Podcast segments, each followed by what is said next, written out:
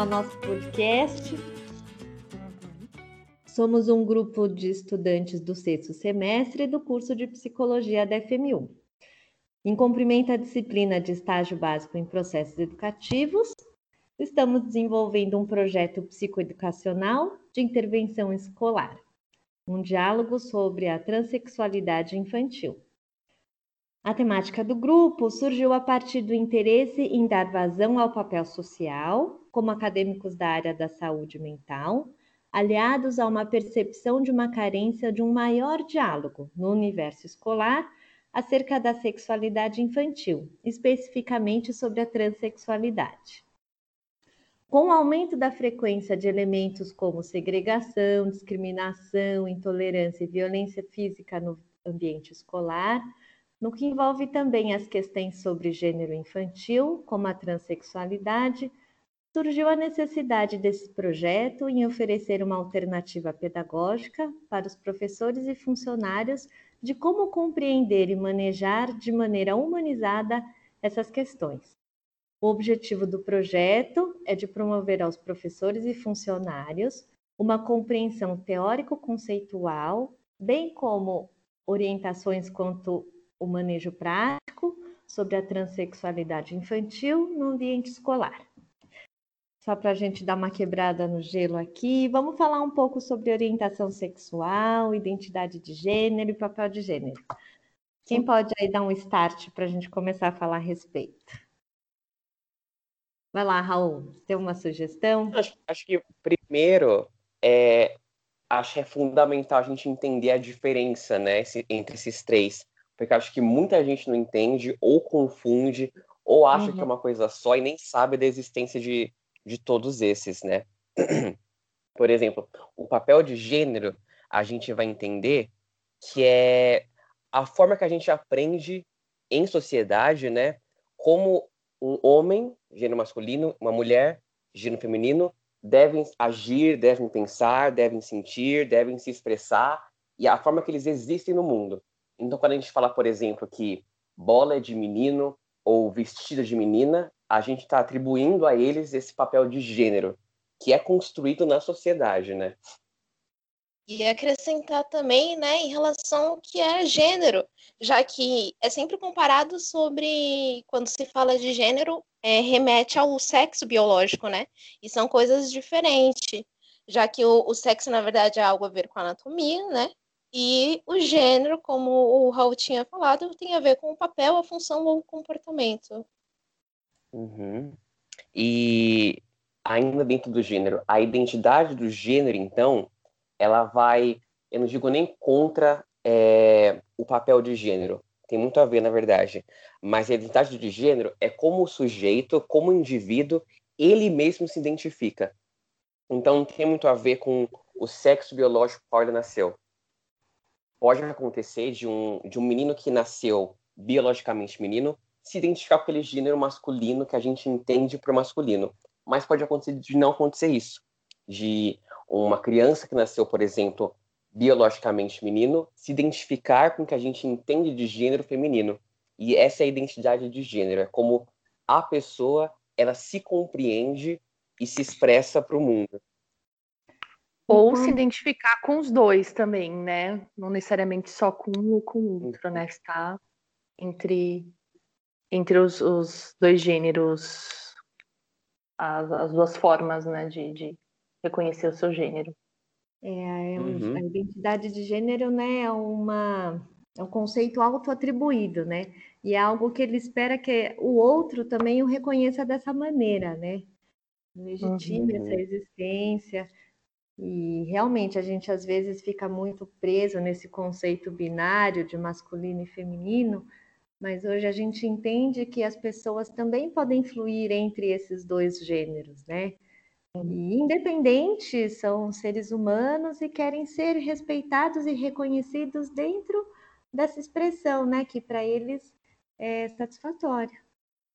E por fim, né, a orientação sexual que não tem nada a ver com identidade de gênero. Eu acho que a, a, é a grande confusão aí. É as pessoas confundem, confundem é, orientação sexual com identidade de gênero.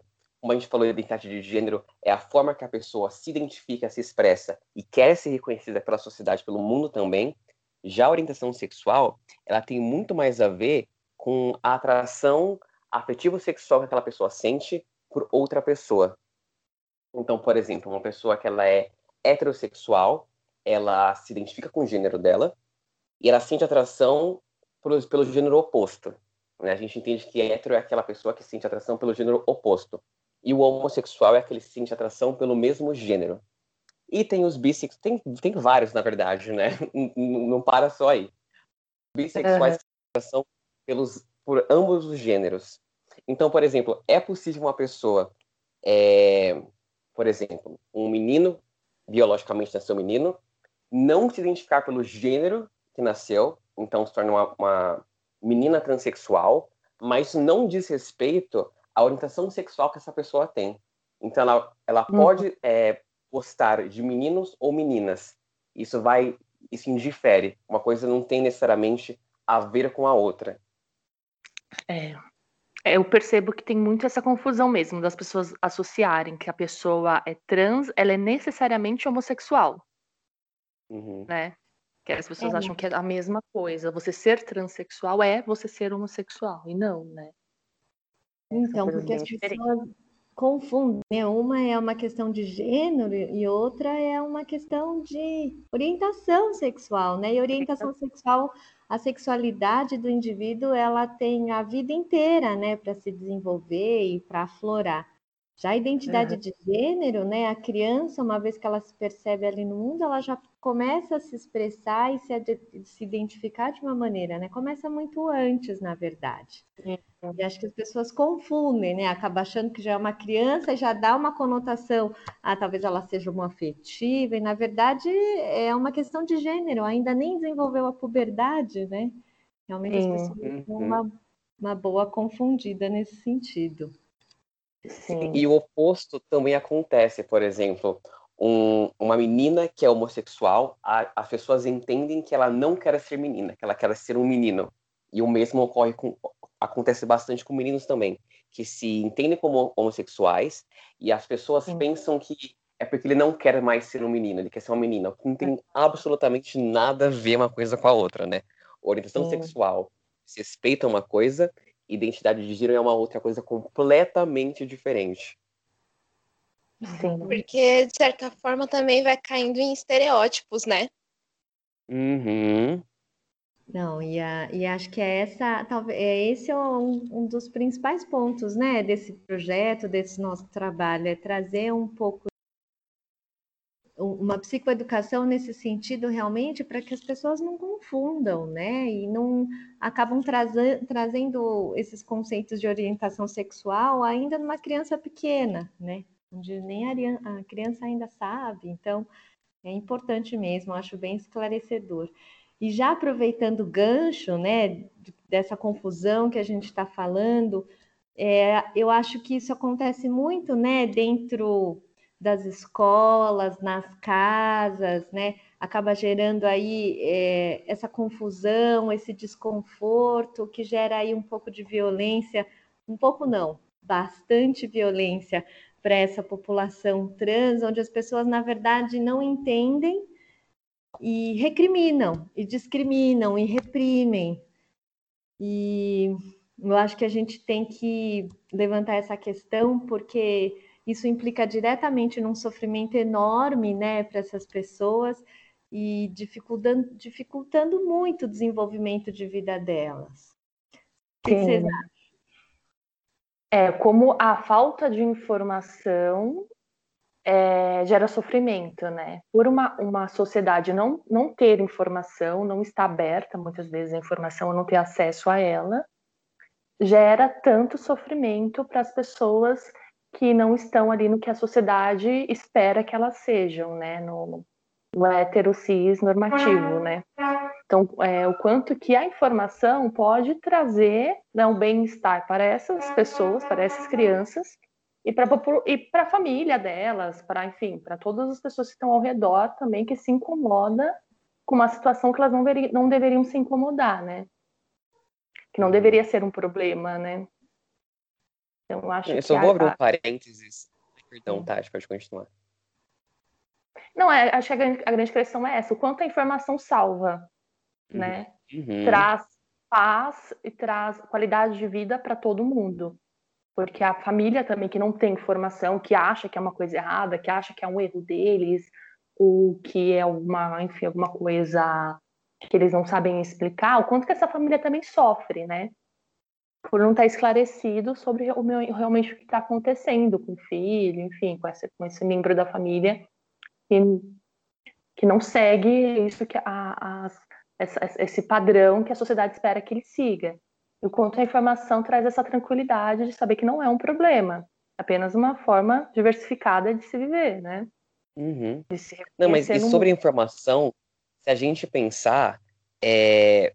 foi só em 2019, tipo, faz um ano, em maio de 2019, que a OMS, a Organização Mundial da Saúde, tirou uhum. a classificação de transexual como uma doença, doença porque né? até então era tido como doença, e as pessoas entendiam isso como doença, né? Então, se a gente for pensar para ver, parar para ver, é muito recente isso.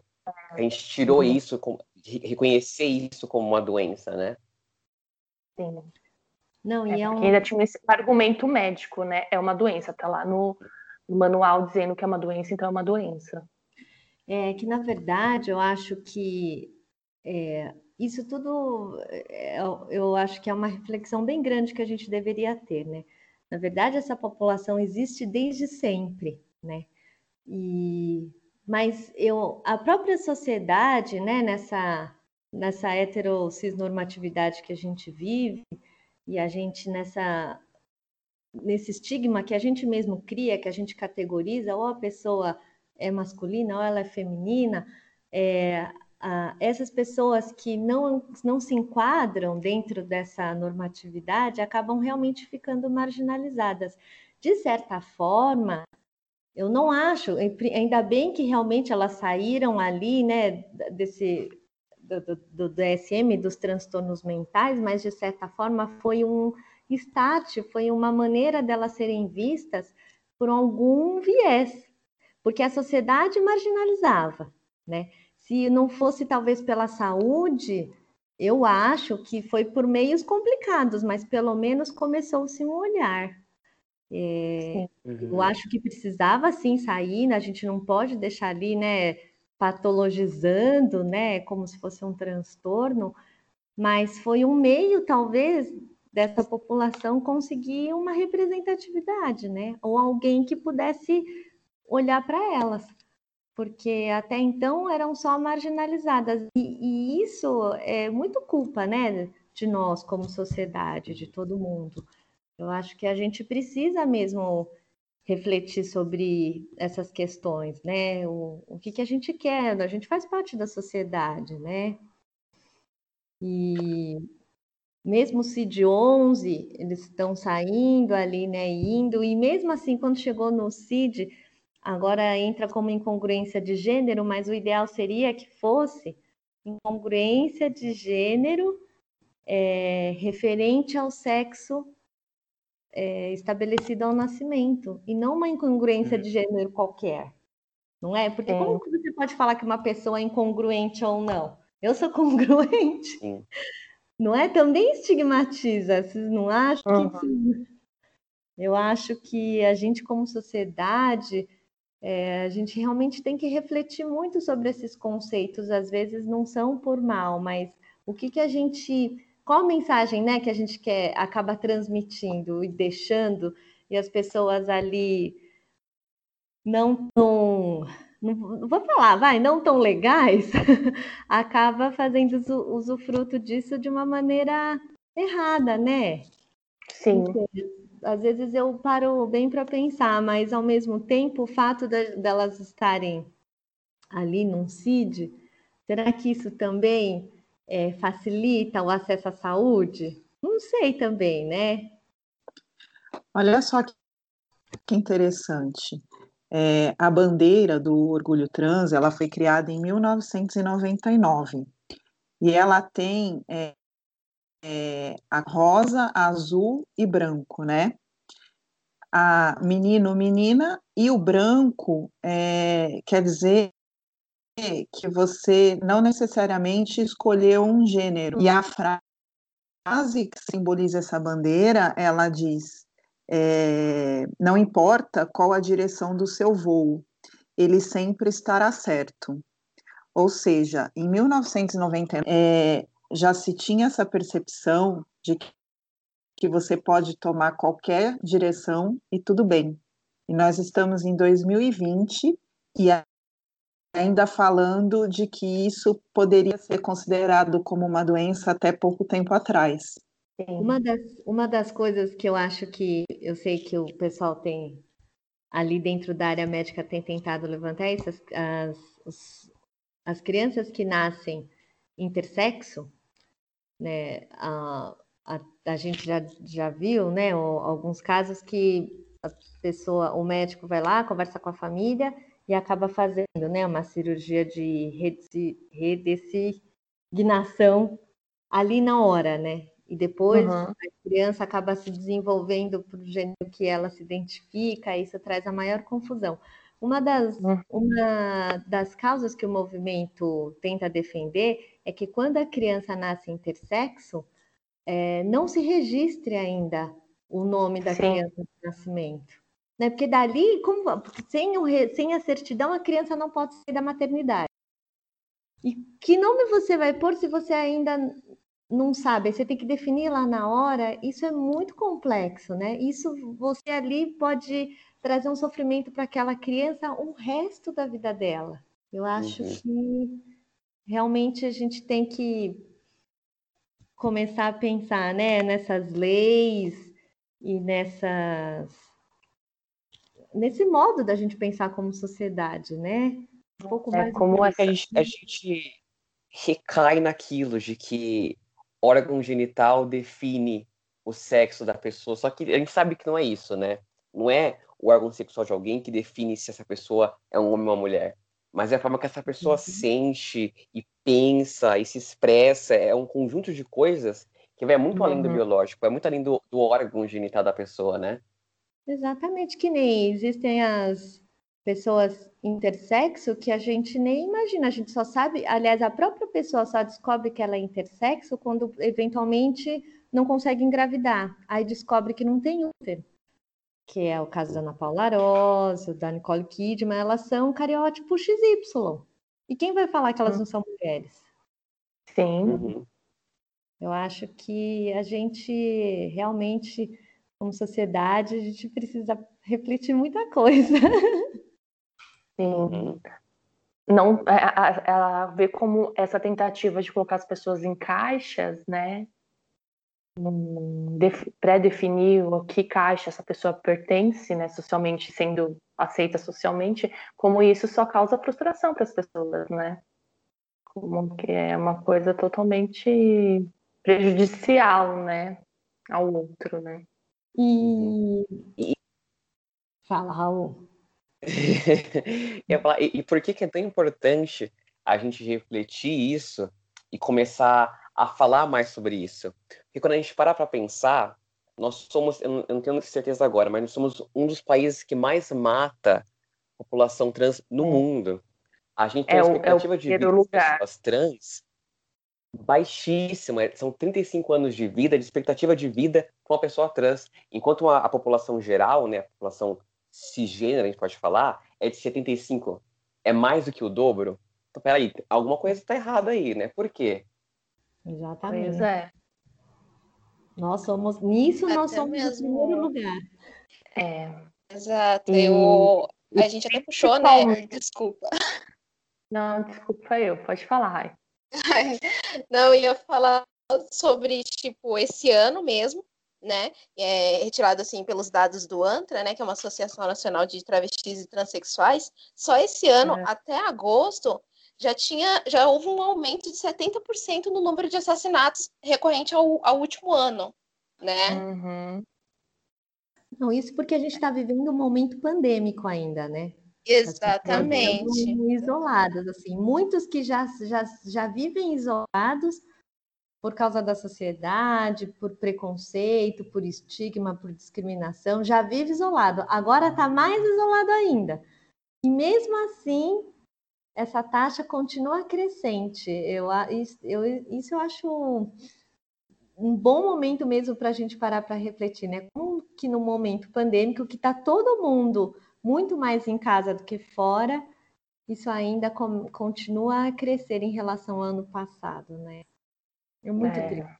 É uma violência é, que, é, que em vez de um progresso, está tendo um regresso, né? O que está acontecendo? Que houve o progresso da modificação aí do, do DSM-5 e tal, mas socialmente, por mais que tenha ainda muita gente é, abraçando a causa, sendo simpático à causa e assim como nós falando do assunto, os assuntos estão, estão sendo introduzidos, mas em grande parte da sociedade há um regresso, né?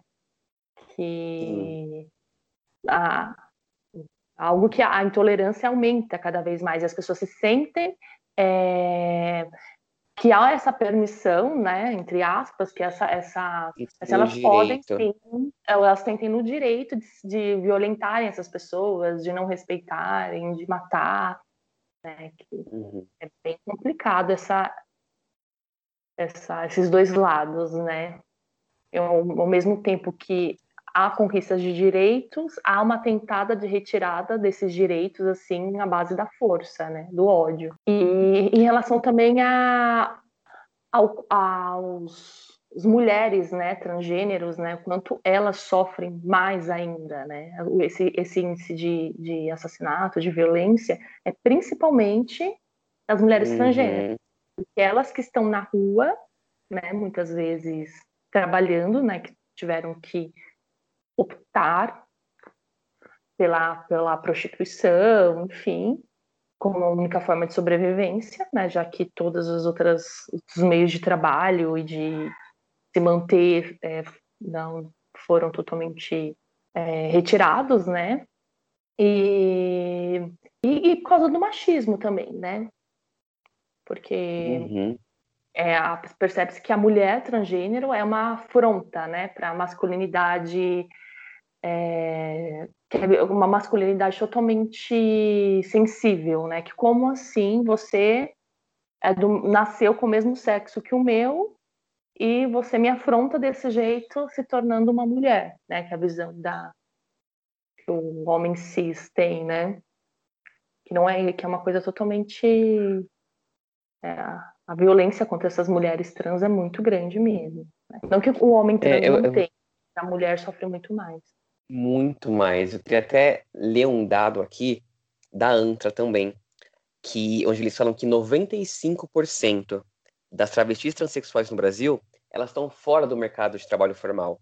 E 90% dessas todas, elas precisam se prostituir para conseguir uma, uhum. uma forma de emprego, uma forma de trabalho, uma forma de sobreviver, na verdade, né? É uma violência, Sim. né?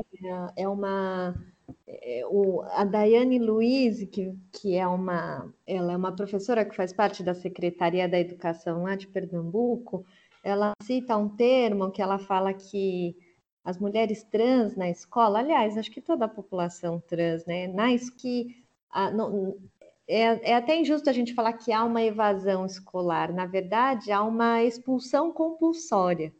Né? Essas pessoas são tão discriminadas dentro da, do ambiente escolar, tanto por colegas quanto por por educadores que eles acabam por sair da escola, acabam por fugir de casa, né? Em casa também não, não, é, não são bem aceitos, que eles vivem realmente a, na marginalidade, né?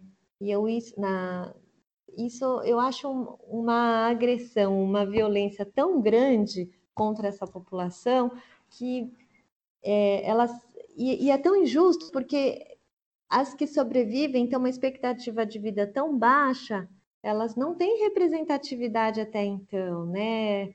É, ficam sem recursos. Eu acho de uma extrema violência, tanto a moral, quanto física, quanto elas ficam totalmente sem todos os direitos, nem como cidadão, né? nem como pessoa, nem todos os direitos violados. Sim. Isso a gente realmente tem que pensar. É, e aí entra né, o grande índice também de, de problemas mentais, suicídio que essas pessoas têm, né? Porque são pessoas que são violadas desde o momento que se reconhecem como pessoas, né? Aí vão passar aí por grande parte por violência na família, por não aceitar, é, bullying na escola, é, não acolhimento, né, da sociedade como um todo, evasão escolar, Aí depois que vai para a rua sofre mais violência ainda, acaba entrando para a prostituição, para o mundo das, das drogas, enfim. Então, assim, o índice de, de doença, é, de problemas mentais, né, de patologias e de suicídio é muito alto, né? Porque essas uhum. pessoas elas não encontram é, nenhuma forma de se de, de serem aceitas, né? De, de, nada que as acolha, que que dê algum, alguma estabilidade, né? Enfim, é bem difícil mesmo. Não tem respeito, né? Não há acolhimento é, nem nem, nem fora. É completamente realmente a existência dessas pessoas não, não são legitimadas nem respeitadas. É, e esse preconceito, ele de certa forma é tão velado que o Ministério da Educação ele não registra os casos de evasão escolar provocados é. pelos conflitos, né, e, é. e, pela adaptação da criança trans como um dado é. oficial. Nós não temos essa informação oficial, né? E aí, uma vez que acontece a evasão escolar e essas pessoas elas são afastadas do processo educacional, todo o ciclo de vida ele é afetado por isso, porque aí por conta disso é muito difícil que se tenha uma profissão que seja hum. reconhecida, hum. e aí vem toda essa marginalidade que a gente vem falando, né? Tati, deixa eu fazer uma pergunta para você, o que, que você acha? Você acha que é possível isso dentro do ambiente escolar, né? Eu já ouvi, assim, alguns, alguns educadores, né, citando de que quando a gente fala o termo bullying, hum. ele é um termo, digamos assim, politicamente correto, porque é um fenômeno que acontece ali entre os agressores, é. tem uma vítima e tem os espectadores, né?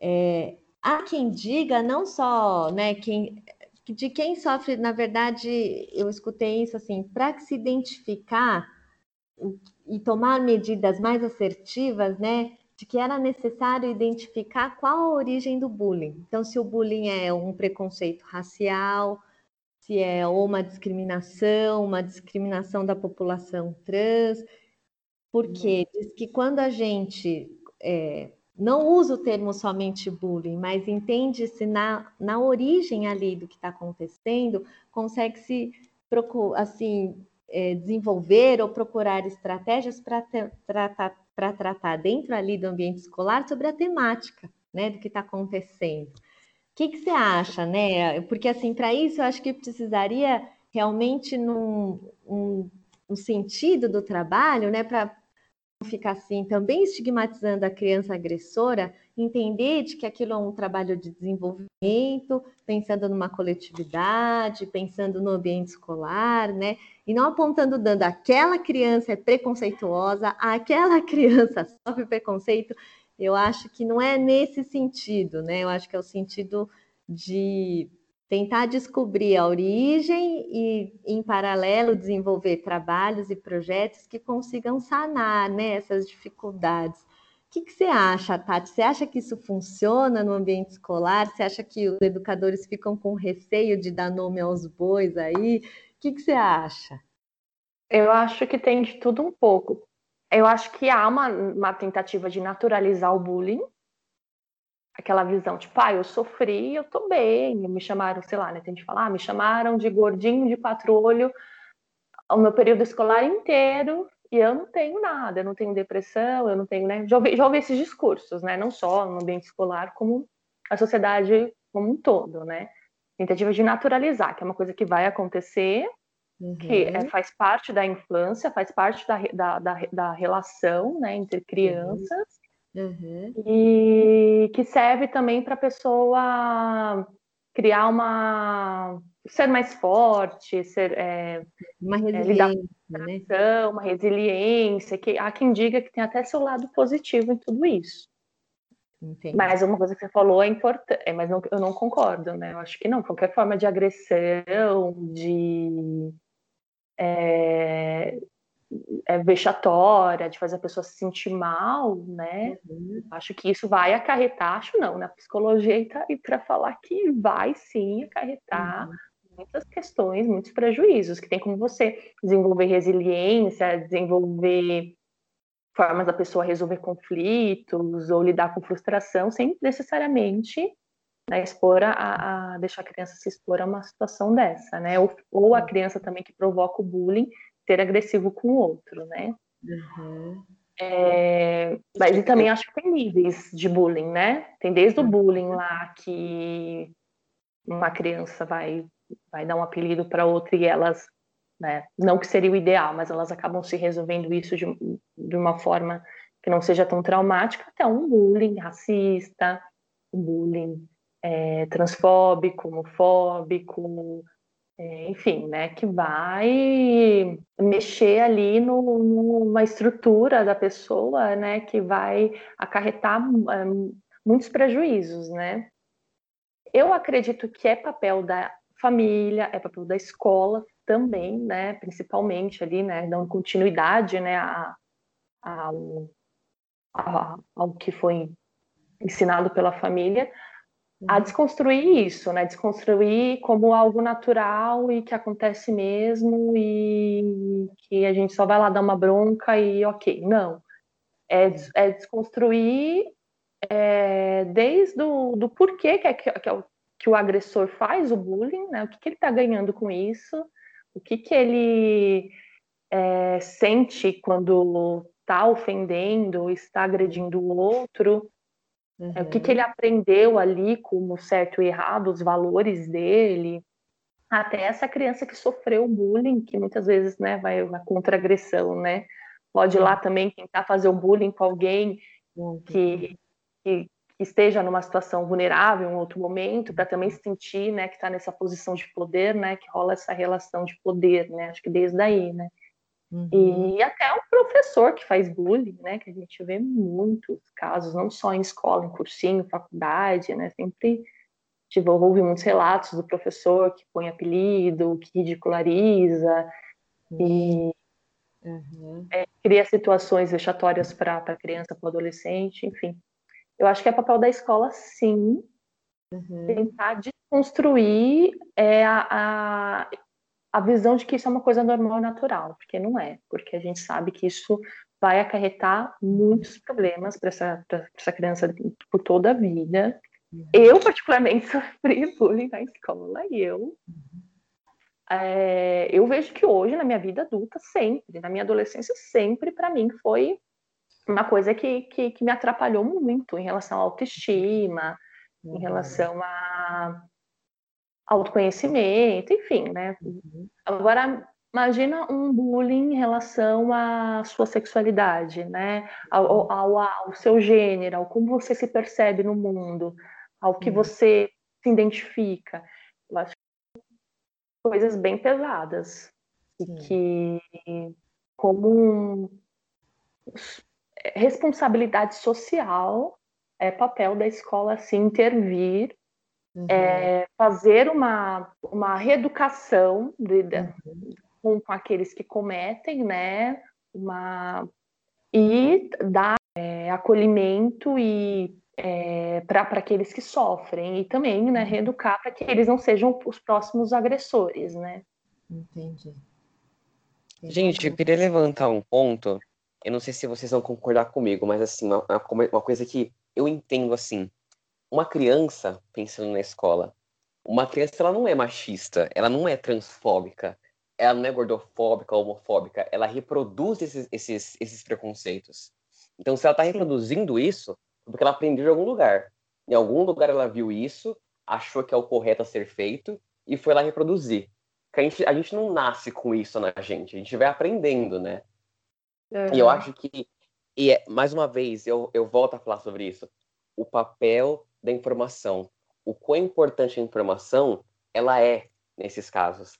Não, sem é, eu acho, é, não, eu, eu acho que uma das questões aí falando da criança trans na escola, né, que pode minimizar muito essa questão do bullying, é, que eu concordo com o Raul, né, muitas vezes quando as crianças têm esse tipo de atitude é porque elas estão replicando alguma coisa que elas já viram dentro de casa ou até dentro do próprio ambiente escolar, né, é, mas uma questão que eu acho que, que ajuda muito é quando a escola entende e respeita a questão do uso do nome social, né, da criança trans. Sim. E eu acho que isso já, já possibilita um respeito a, ao que aquela criança quer ser no mundo, né, a forma como ela quer ser vista no mundo e o que ela é, se sente de fato. É, eu até queria comentar ontem, eu fui fazer a rematrícula do meu filho na, na escola pelo sistema, e é, dentro do sistema né, da, da escola tinha uma opção que podia clicar ali se você queria ou não utilizar o nome social, e quando você é, ele imediatamente já pergunta qual é esse nome social. Eu achei isso incrível, porque mostra um respeito enorme com, com é, o que a criança é, escolheu, né? A criança e a família. E, e seria tão simples que todas as escolas dessem realmente essa opção para que quando o professor fosse fazer a chamada, né, quando a criança fosse ser apresentada para os colegas de turma, é, ela já fosse chamada por esse nome social e, sem que tivesse questionamentos com relação a isso. Né?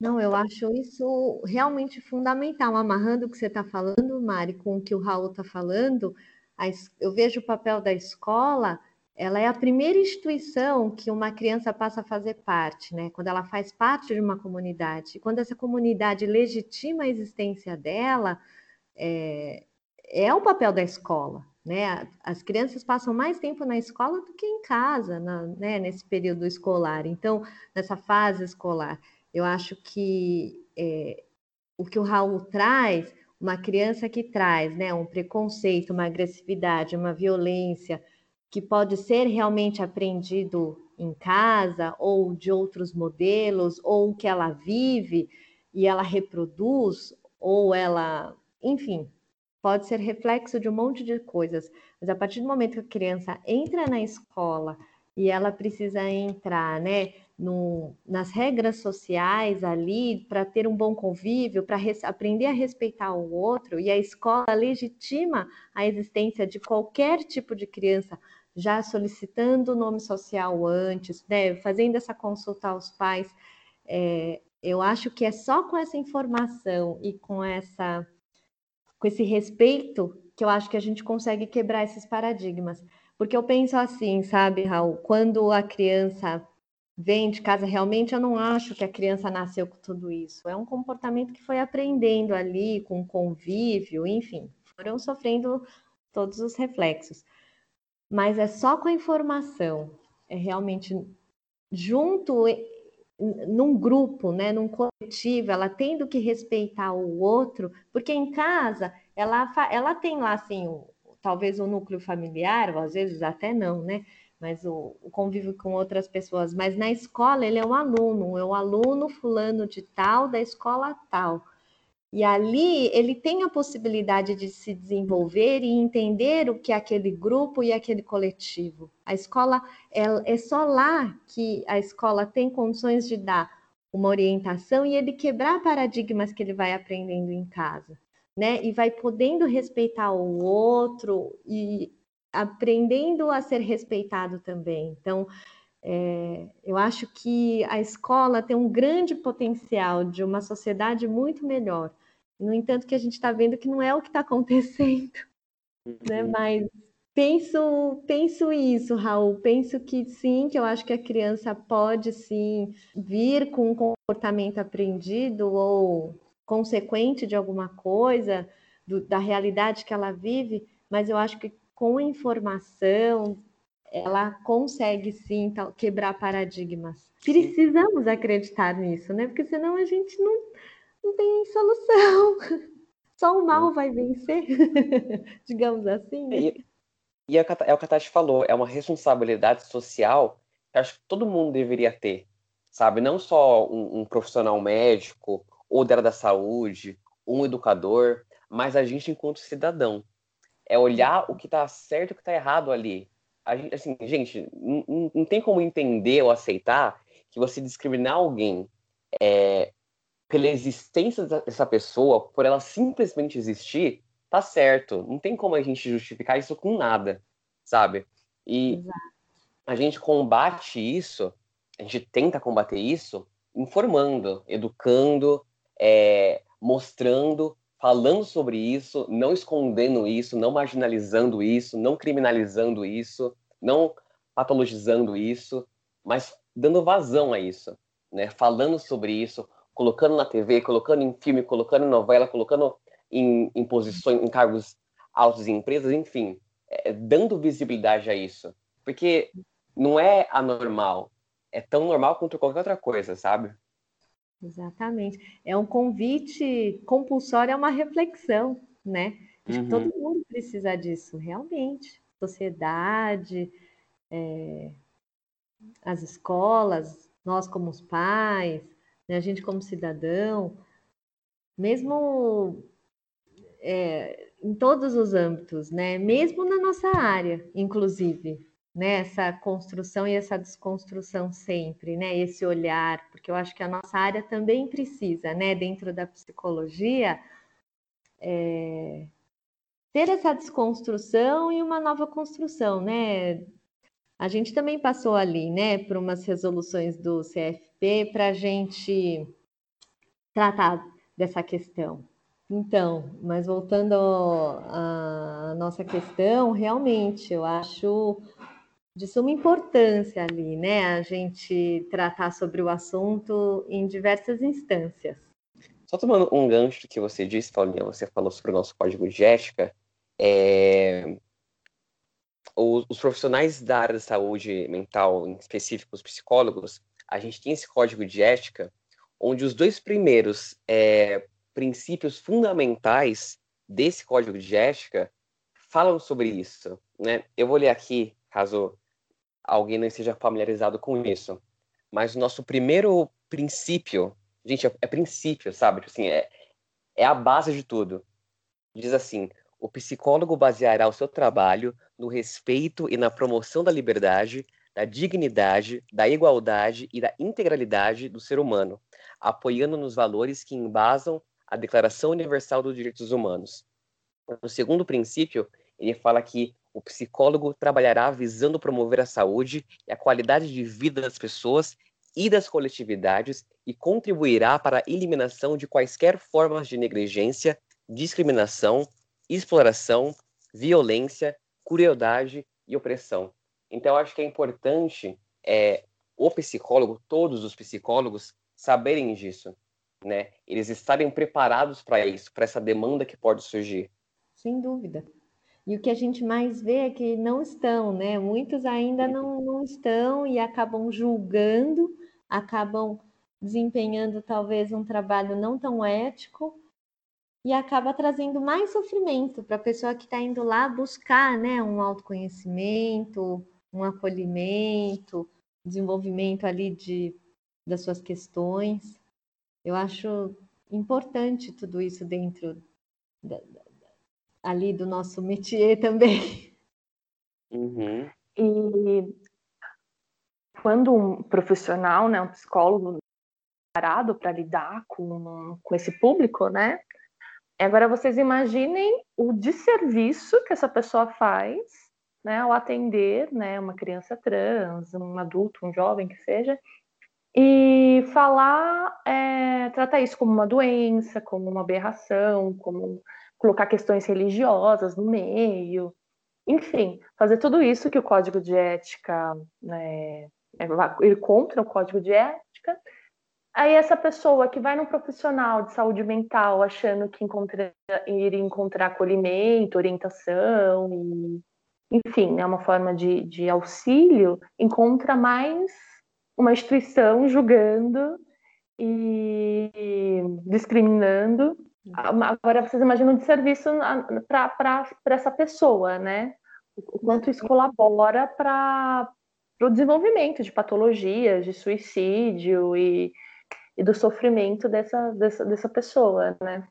Não, acaba piorando muito as questões da pessoa, né? O desenvolvimento dela realmente é, é e a, além de desclassificar a categoria, né? É, aí a pessoa já generaliza, né? Já acredita, não, eu nunca mais vou procurar ajuda de um psicólogo porque o que eu fui né, não, não, não me auxiliou, pelo contrário, né? Piorou minha situação. Um desserviço é, sem dúvida, traz um extremo sofrimento para a pessoa, inclusive pode trazer um sofrimento tão grande, né, que realmente é, arremate aí numa até na própria existência da pessoa, porque o índice de suicídio é extremamente alto entre essa população também, né? É uma é. violência, uma, é uma violência constante da sociedade, às vezes com a própria pessoa, né? E só piora quando ela vai buscar aí uma ajuda e acontece um desserviço e ainda desqualifica a categoria. Acho muito, muito complicado. E é, e é importante as pessoas saberem que elas devem denunciar, né?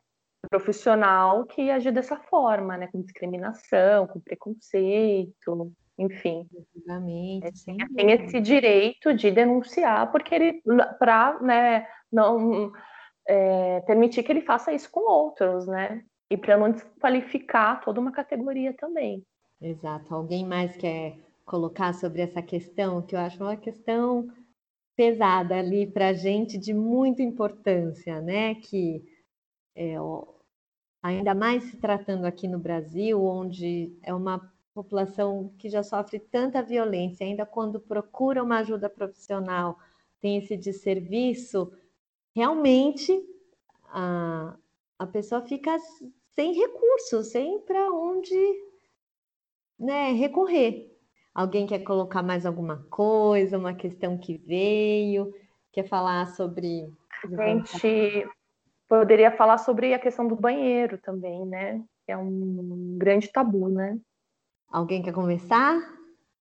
Então, é, a minha escola, como é uma escola estadual, é, acaba seguindo né, protocolos da Secretaria de Educação.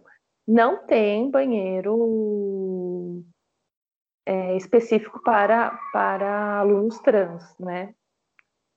Eu acredito que algumas redes, nas redes particulares, acho que dependendo da, da linha pedagógica ou do quanto inclusiva a escola é, algumas deve, deva ter, né? Acho que vocês têm filhos que estudam na, na rede privada, vocês, acho que vocês sabem falar mais do que eu, né? É, Paulinha e Mari. Então, na, escola das crianças, realmente não, não tem um banheiro específico. Eu acho que, em particular, na escola que elas estão hoje, é, eu espero, né, que a escola defenderia de que a criança tem que usar o banheiro com o gênero de que ela se identifica, né? Eu espero que a escola aí tenha essa mentalidade para não criar um estigma, né? A, eu vejo que às vezes tratando sobre inclusão na escola das crianças, é, eles enxergam cada criança com a sua potencialidade. Então, as rodas de conversa acontecem desde crianças muito pequenas até as maiores, na, ali numa, numa oportunidade da criança demonstrar né, para o grupo o que ela, os conteúdos que ela tem, as coisas que ela gosta, é, o, os hobbies que ela tem, para ela ganhar um espaço no grupo. Mas em relação ao banheiro, voltando ali na questão do banheiro, é, eu, inclusive, o banheiro de deficiente é dentro de cada banheiro. Tem um banheiro de deficiente dentro no banheiro masculino e um banheiro de deficiente dentro do feminino. Então, realmente não tem distinção. E eu espero que a escola, não sei, defenda esse posicionamento para que não crie um estigma maior. E lá, Mari, na sua escola, como que é dos seus filhos? É, lá não tem é, um banheiro específico, não tem distinção com relação a isso, e a expectativa é que a criança é, utilize o banheiro de acordo com o gênero que ela se identifica, né? É, eu acho que você acaba é, colocando o preconceito em, em alta aí quando você diz que ah, então vai usar o banheiro da, da diretoria, vai usar o banheiro dos professores ou banheiro de deficientes, quando esse é separado, enfim. Então, na minha visão, esse não seria o caso, né? Realmente, a utilização do banheiro de acordo com a identidade de gênero que a criança é, se identifica. É, e acredito que se a escola é, tiver a opção de portas fechadas, aquelas cabines fechadas, né, dentro de cada banheiro, e a criança não se sentir à vontade para utilizar o banheiro ali comum com outras crianças olhando, enfim, ela pode entrar no banheiro do gênero que ela se identifica entrar nessa cabine fechada. Eu acho que essa seria uma solução inclusiva, né?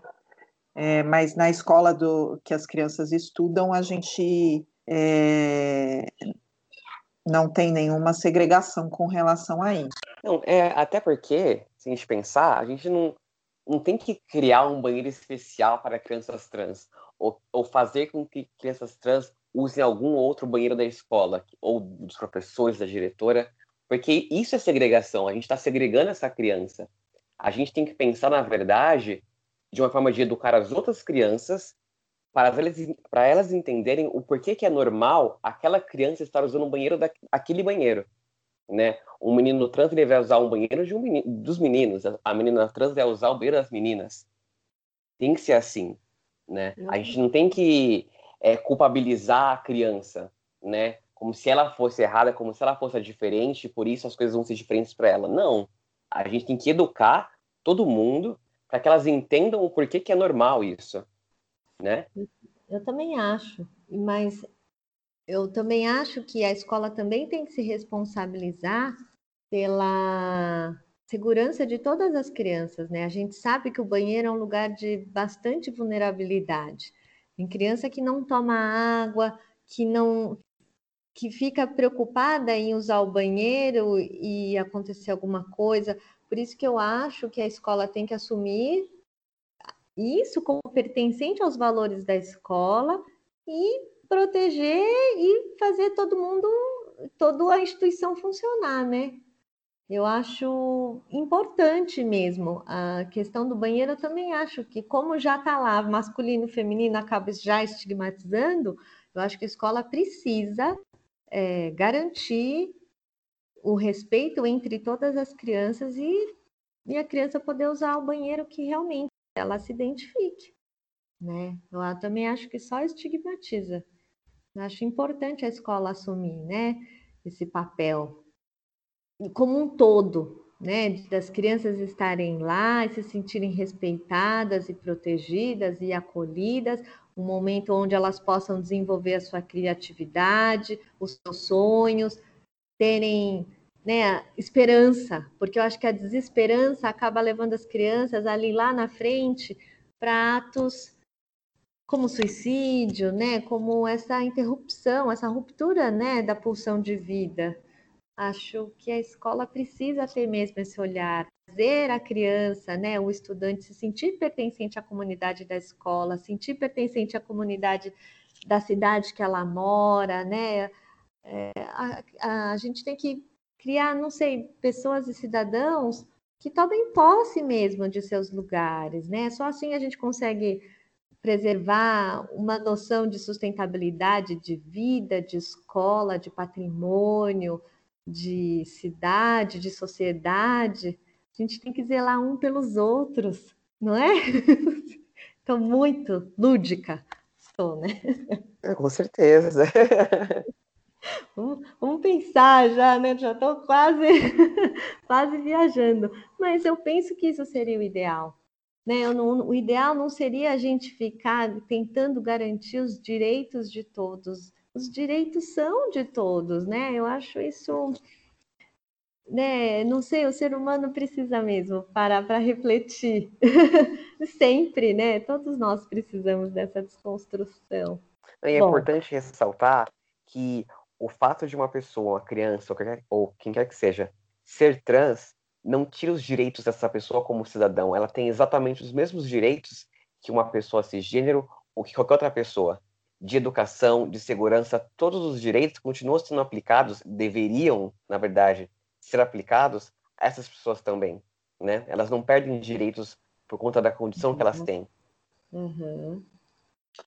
É, outro dia eu ouvi uma entrevista de uma mulher trans e ela disse: Ah, eu só gostaria de ser reconhecida como ser humano. E, gente, assim, é uma frase tão pequena, mas que tem tanta coisa dentro dela, né? É isso, somos todos seres humanos, né? Então, se a gente respeitar o próximo, eu acho que a maioria desses problemas que a gente tem hoje seriam deixados para lá, né? É só respeitar é, as opções de cada um e os direitos de cada um, né? E aí eu queria perguntar, tem alguma questão para levantar? Alguém quer falar mais alguma coisa sobre o que nós conversamos? Porque a gente ainda tem mais os próximos podcasts são com os pais de crianças trans que vão trazer para a gente né, as experiências de como seus filhos estão na escola, o que funciona, o que não.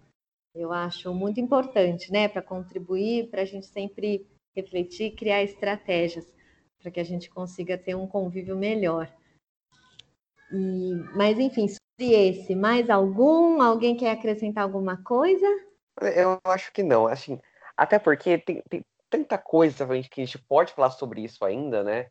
Mas aí eu, eu deixo um convite aberto para essa discussão não acabar aqui, né? Da gente começar a pensar mais sobre isso, a perguntar, a se informar, a ir atrás de informação, a, a de nos nutrirmos com informações, né? Porque essa discussão ela é longa, assim, assim, como a existência individual de cada um é muito longa, tem tanta coisa que a gente pode falar, mas não vamos deixar essa conversa acabar aqui, né? Espero que ela sirva de inspiração para mais conversas, né? Perfeito, Raul. Excelente colocação. Um convite para que a gente consiga ainda discutir muito a respeito, né? Então tá bom, queridos. Então, por hoje é isso. E aí, vamos esperar o nosso próximo encontro, nosso próximo podcast. Um beijo.